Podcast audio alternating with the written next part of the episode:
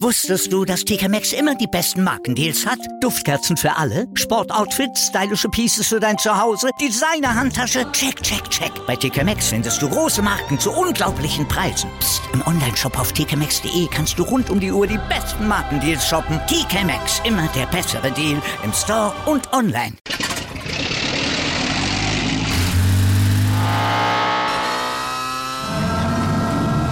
Von 0 auf 100. Aral feiert 100 Jahre mit über 100.000 Gewinnen. Zum Beispiel ein Jahr frei tanken. Jetzt ein Dankeschön, rubbellos zu jedem Einkauf. Alle Infos auf aral.de. Aral, alles super. Der Big End Sports Podcast. Wissenswertes aus der Welt des Sports. Mit Patrick Hoch. Auf meinsportpodcast.de. Hallo, hier ist der Big End Sports Podcast. Heute ähm, reden wir über Gaelic Football zusammen mit Robert Kuhner, verantwortlicher Öffentlichkeitsarbeit und Nationalteams beim Bund, beim Deutschen Bund Gälischer Sportarten. War das richtig? Das war so richtig, genau. Hallo. Hi. Ähm, was ist Gaelic Football? Also das ja ist Fußball. Es Aber gälisch? Ist, genau, ja. Ähm, ja, man kann es relativ schwer beschreiben. Es erinnert an Fußball, es erinnert viele aber auch an Rugby, was aber eher damit zusammenhängt, dass über dem Tor die Pfosten nochmal verlängert sind und man auch übers Tor kicken kann. Und da denken viele durch die Tatsache auch noch, dass man den Ball in die Hand nehmen kann, erstmal eher an Rugby hat aber eigentlich mit Rugby gar nicht so viel zu tun. Also es ist eher an einer Mischung zwischen Handball, Basketball und vielleicht Fußball dran und wird eben vorzugsweise in Irland gespielt. Also im gälischsprachigen Bereich.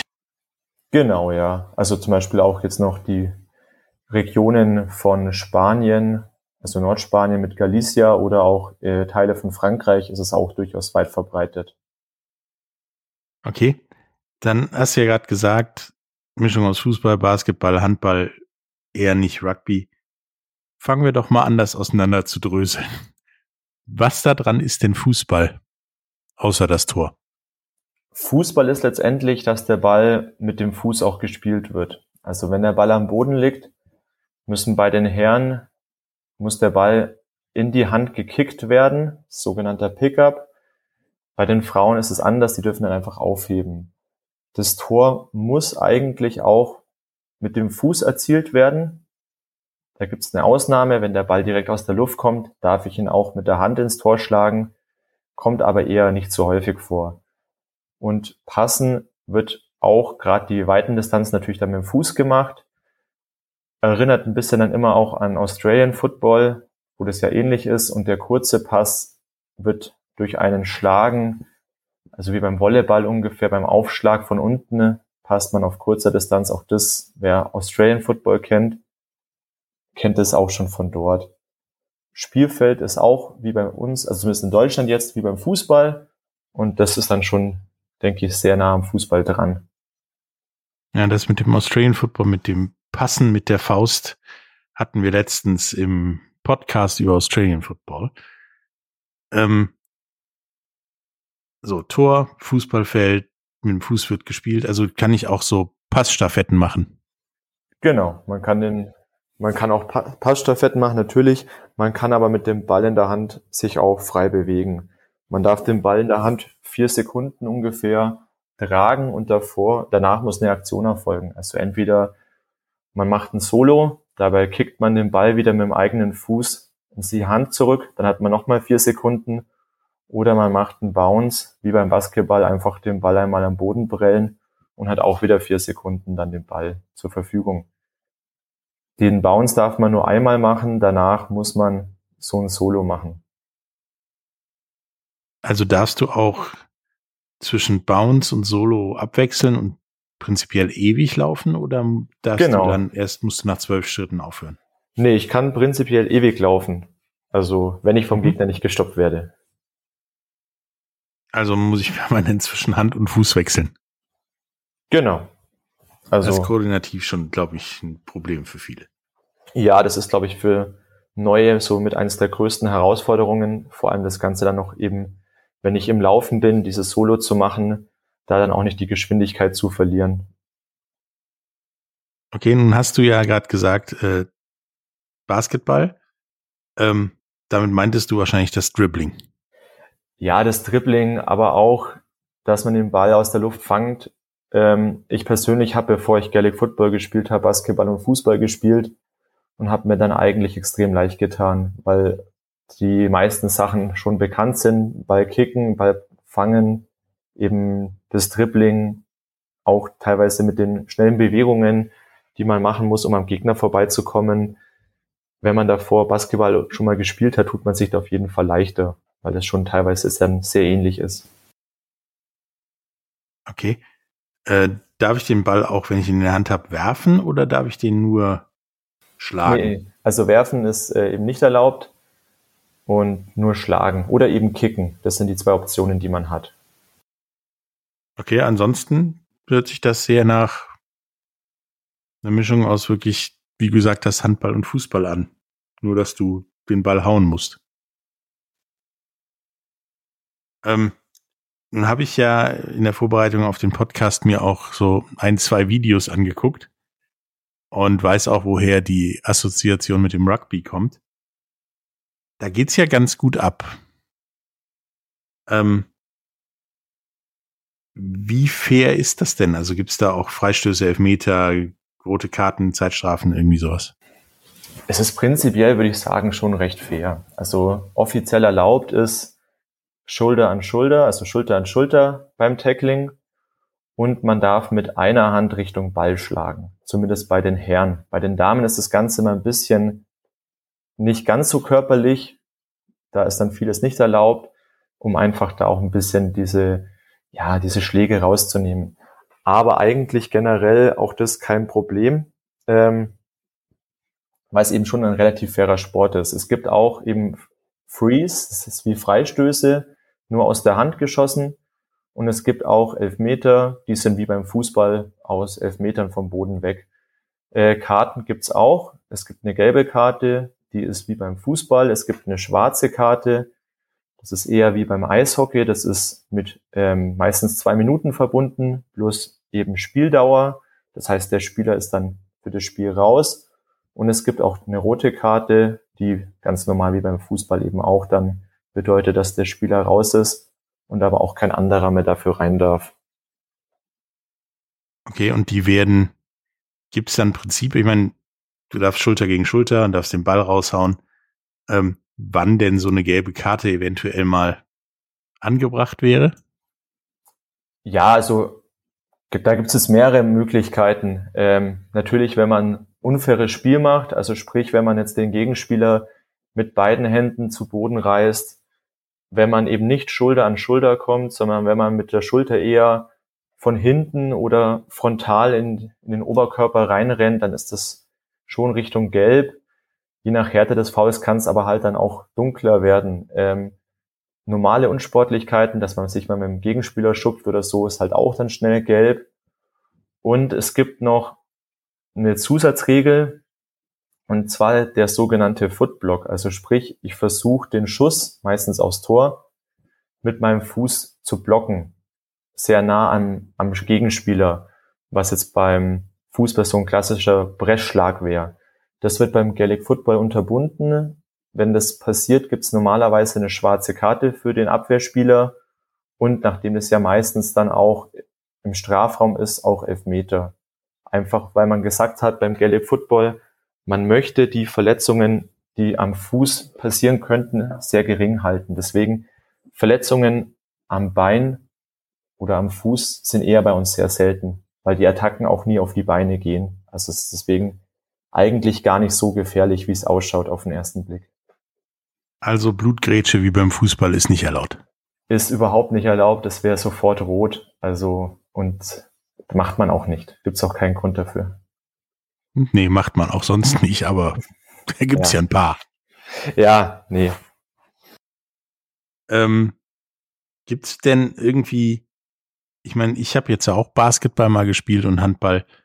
Ähm, kann ich beim Dribbeln auch äh, mit links runter und mit rechts hoch oder, oder nicht? Hm, wie meinst du das jetzt genau? Die Hände wechseln.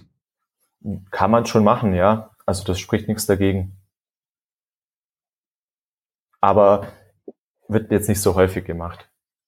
Nee, ich glaube, dazu ist auch zu wenig Zeit, habe ich so das ja. Gefühl. Ähm, da wird ja auch äh, des Öfters aus der Hand aufs Tor geschossen. Haben denn da äh, Torhüter überhaupt eine Chance? Äh, das ist, ja, ähm, richtig. Torhüter ist da ein bisschen, ja, schon im Nachteil. Wobei man natürlich auch sagen muss, viele Schüsse gehen ja übers Tor. Also man schießt ja viel häufiger übers Tor, was ja einen Punkt gibt.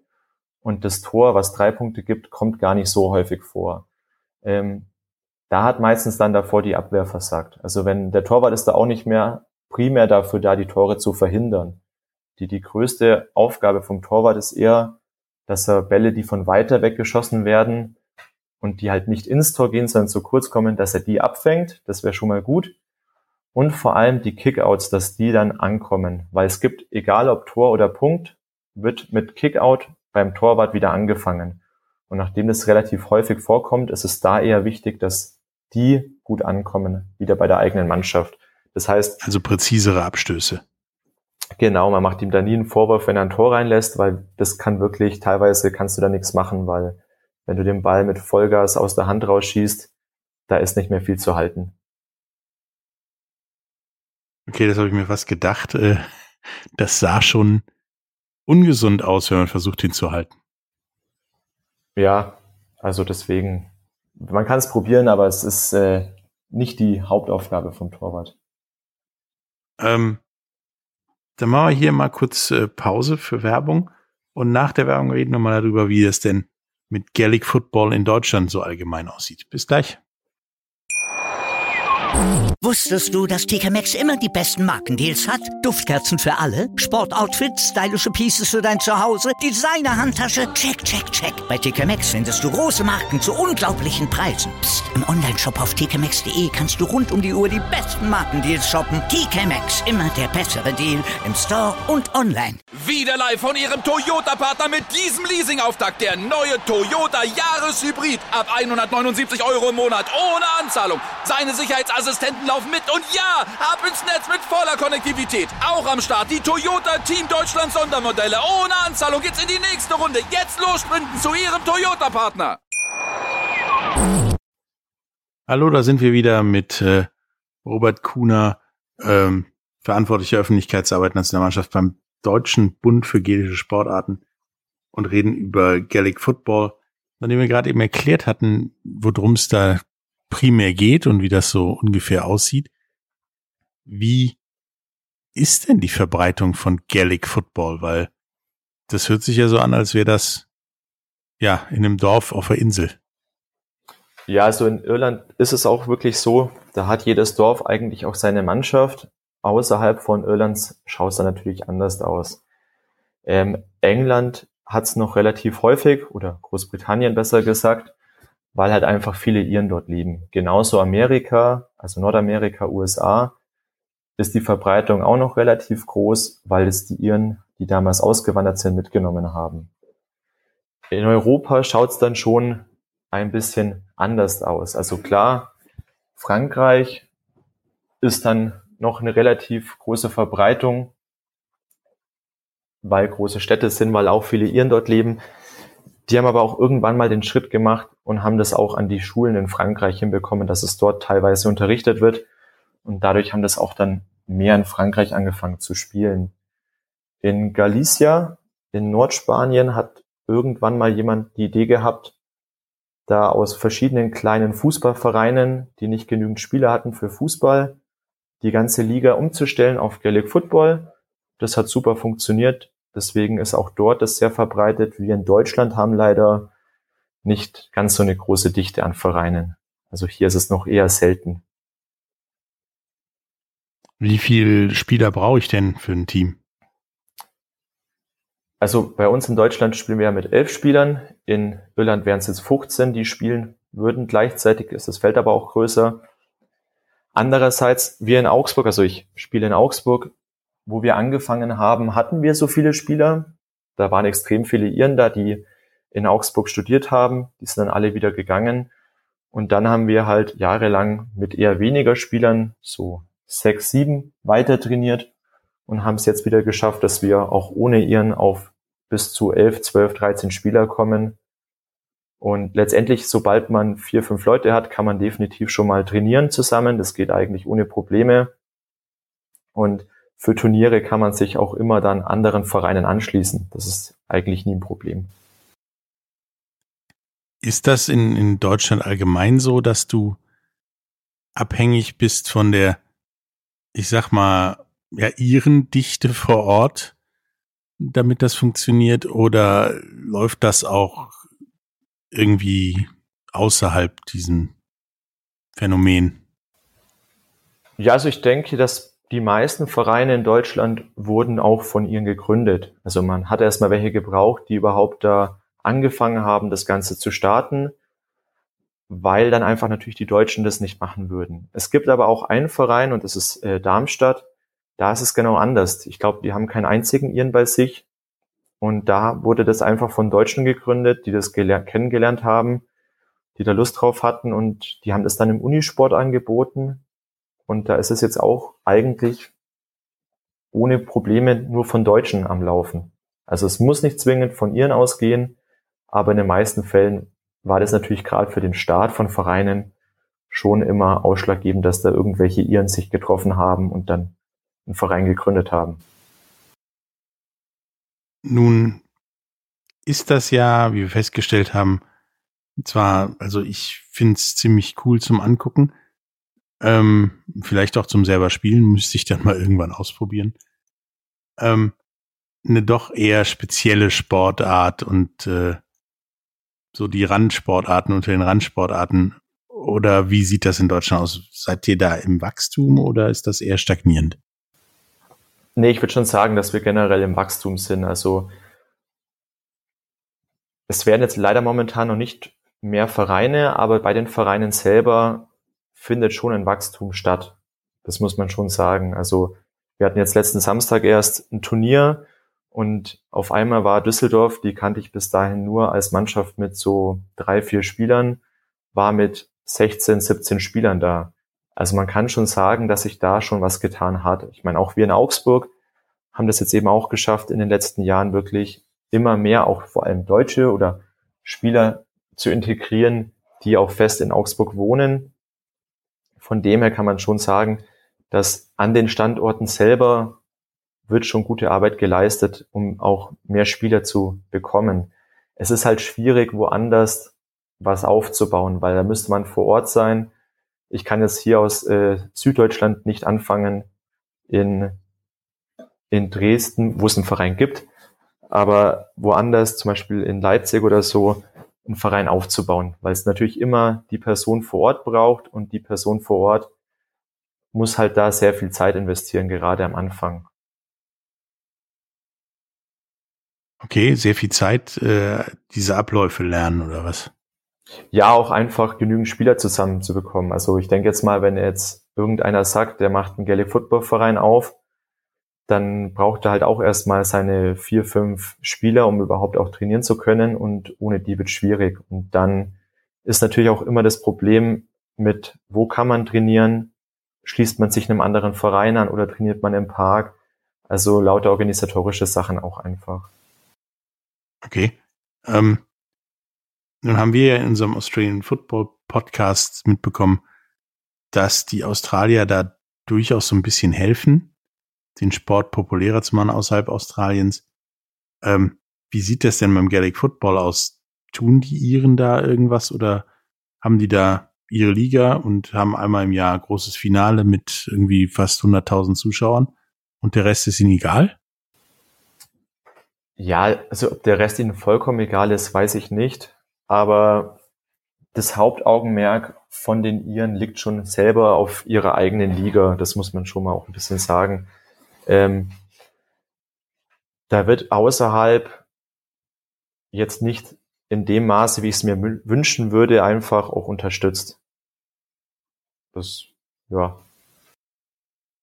Okay, kann mich denn irgendwo, also ich meine, Australian Football gibt's ja ab und zu im, im Sportfernsehen in Deutschland.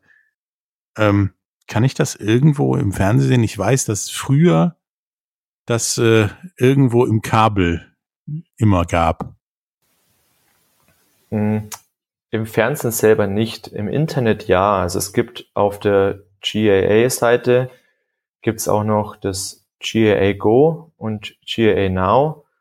Ähm, beim, da muss ich jetzt gut überlegen, ich glaube beim GAA Go ist es so, da kann man dann sich entweder einen League Pass kaufen oder auch einzelne Spiele und könnte die dann übers Internet anschauen. Und auf dem anderen, auf jeden Fall kann man Highlights von Spielen anschauen, also über die offizielle Seite von der GAA kann man auf jeden Fall Spiele angucken. Aber es äh, kostet natürlich dann auch durchaus für Le Leute, die sagen, sie schauen das das erste Mal an oder wollen das einfach mal angucken, finde ich ein bisschen zu viel Geld hier in Deutschland, weil es einfach an die Preise in Irland angepasst wurde und man halt gesagt hat, die Iren, die zahlen das auch. Aber für welche, die da mal nur reinschauen wollen, sind halt mal so 20 Euro für ein Spiel, also fürs Finale zum Beispiel schon ein bisschen viel Geld dann. Und trotzdem gibt's die Links dazu in unseren Show Notes, äh, auch die Links zur GAA und äh, zu Gaelic Football in Deutschland. Ähm, wenn ich jetzt vorhabe, Gaelic Football zu spielen in Deutschland, wie mache ich das denn? Außer, wie du sagtest, komplizierten Vereingründen. Ähm, Gibt es irgendwie eine Möglichkeit für mich rauszufinden, wo in meiner Nähe ja, Gaelic Football gespielt wird? Ja, am besten äh, zu auf die, unsere Homepage gehen vom German GA, also germanga.de. Äh, einfach gucken, wo ist der nächste Verein, die am besten mal anschreiben. Prinzipiell sind wir natürlich auch als Deutscher Bund, wenn jemand zu uns kommt und einen Verein gründen möchte, natürlich immer gerne hilfsbereit und unterstützen, so gut wir eben können. Aber die Arbeit vor Ort selber, also Spieler zu rekrutieren, können wir halt leider nicht mithelfen. Aber alles andere, wenn es darum geht, Vereinssatzungen zu schreiben, da sind wir natürlich gern bereit zu helfen. Okay. Ähm, geht auf die Seite, guckt euch das an. Vielleicht findet ihr einen Verein bei euch in der Nähe. Du hattest ja Düsseldorf schon gesagt, vielleicht schaue ich da mal vorbei und äh, guck mir an, ob das was für mich ist. Also sportlich was für mich ist. Ähm, hast du noch irgendetwas, was du unseren Zuhörern sagen muss, möchtest über, über Gaelic Football? Hm, ja, es hat jetzt eigentlich gar nichts so sehr mit, mit dem Spiel selber zu tun, eher so mit dem Drumherum. Äh, ich würde sagen, es ist einfach eine tolle Sache, weil dadurch, dass man immer wieder auf dieselben Mannschaften trifft und das eher so relativ klein und familiär alles ist. Man kennt sich und es ist, gibt bei uns auch immer nach dem Turnier am Abend ein gemeinsames Bankett, wo dann auch zusammen eben gefeiert wird. Das heißt, es ist einfach so, was auf dem Spielfeld war, ist auf dem Spielfeld und danach wird aber zusammen Bier getrunken, angestoßen. Jeder kennt sich nach zwei, drei Turnieren, weil es eben immer dieselben Leute sind, die man trifft. Also es ist halt nicht nur der Sport selber, der gespielt wird, sondern einfach generell das alles drumherum, was es wirklich zu einer richtig tollen Sache macht. Also deswegen kann ich es nur empfehlen. Also im Prinzip so, wie es sein sollte, was auf dem Platz passiert, bleibt da und der Rest genau, können wir ja. wegtrinken.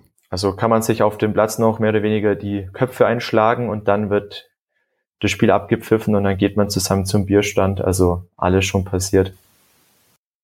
Das macht das für mich nur noch viel attraktiver. Ähm, das war's. Also wenn ihr Informationen zu Gaelic Football wollt, findet ihr die in den Show Notes und auch die Möglichkeiten des Kontaktes zu, zu Robert und diversen ja, anderen gälischen Sportarten, Vereinen und so weiter. Äh, es hat mir Spaß gemacht und echt äh, ja noch größeres Interesse an Gaelic Football geweckt, geweckt als äh, ich ohnehin schon hatte.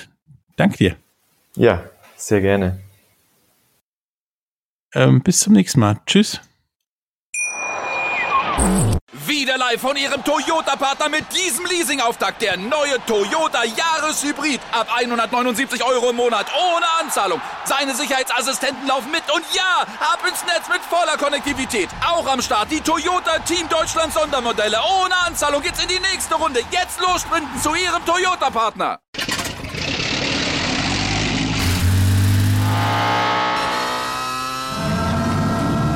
Von 0 auf 100. Aral feiert 100 Jahre mit über 100.000 Gewinnen. Zum Beispiel ein Jahr frei tanken. Jetzt ein Dankeschön, rubbellos zu jedem Einkauf. Alle Infos auf aral.de. Aral, alles super. Dir hat dieser Podcast gefallen? Dann klicke jetzt auf Abonnieren und empfehle ihn weiter. Bleib immer auf dem Laufenden und folge uns bei Twitter, Instagram und Facebook. Mehr Podcasts aus der weiten Welt des Sports findest du auf meinsportpodcast.de.